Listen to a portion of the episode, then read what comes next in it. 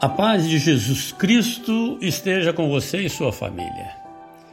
Gostaria de apresentar pequenos fragmentos de estudos e comentários sobre o Salmo 23. Recomendo e convido a você que mergulhe comigo nessas águas profundas e ao mesmo tempo cristalinas, para que seja edificado no conhecimento da palavra de Deus. Este salmo é um dos salmos mais conhecidos e expressa a mais nobre das fragrâncias exaladas pelo grande amor do pastor em prol de suas ovelhas. Geralmente, quem tem uma Bíblia em casa e a deixa aberta sob o móvel, o Salmo 23 é um dos favoritos. De igual forma, muitos colocam estas palavras em quadros pendurados em paredes em adesivos colados nos vidros dos carros e etc, etc. Mas qual é o sentimento que esse salmo nos transmite quando lemos com inteireza de coração?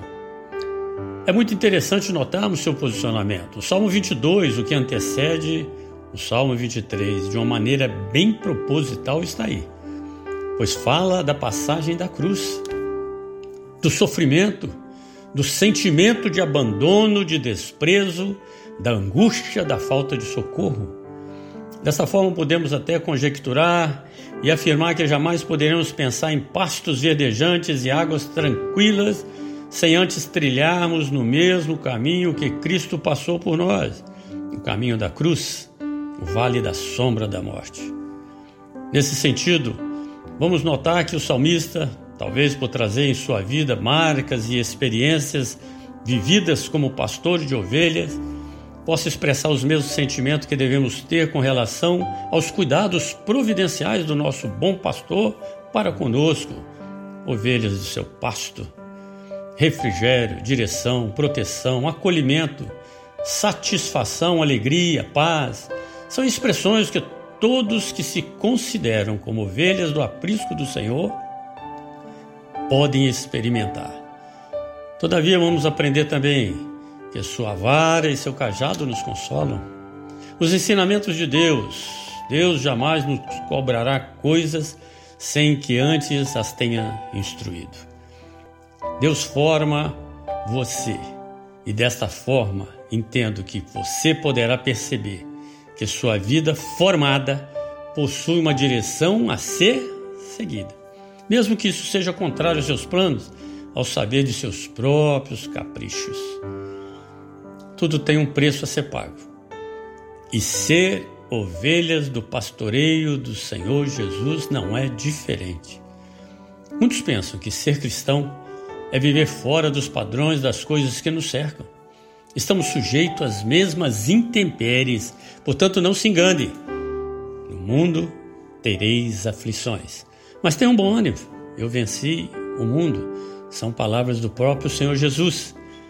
Quando ouvimos a palavra pastor, geralmente pensamos em um homem educado, de maneira gentil e uma postura descontraída, cercada por ovelhas, pastando serenamente um vale com belas colinas. Mas isso é apenas parte da imagem. À noite há trevas, Há lobos famintos, há salteadores, há caminhos difíceis e íngremes, há escuridão, há perdas pelo caminho. Mas nossa segurança está na mão daquele que nos guia. O panorama bíblico completo que o Senhor pinta para nós é o de um pastor guerreiro que cuida de suas ovelhas. Ele as disciplina amorosamente. Ele as resgata e as protege de si mesmo e de seus inimigos. Eu sou o bom pastor. O bom pastor dá sua vida pelas ovelhas. Palavras de Jesus Cristo. Um ótimo e abençoado dia em nome de Jesus. E não percam os outros programas que vamos apresentar. Eu sou Márcio Calil e esse foi mais um momento com a palavra de Deus, pois é tempo de ceifar. Amém.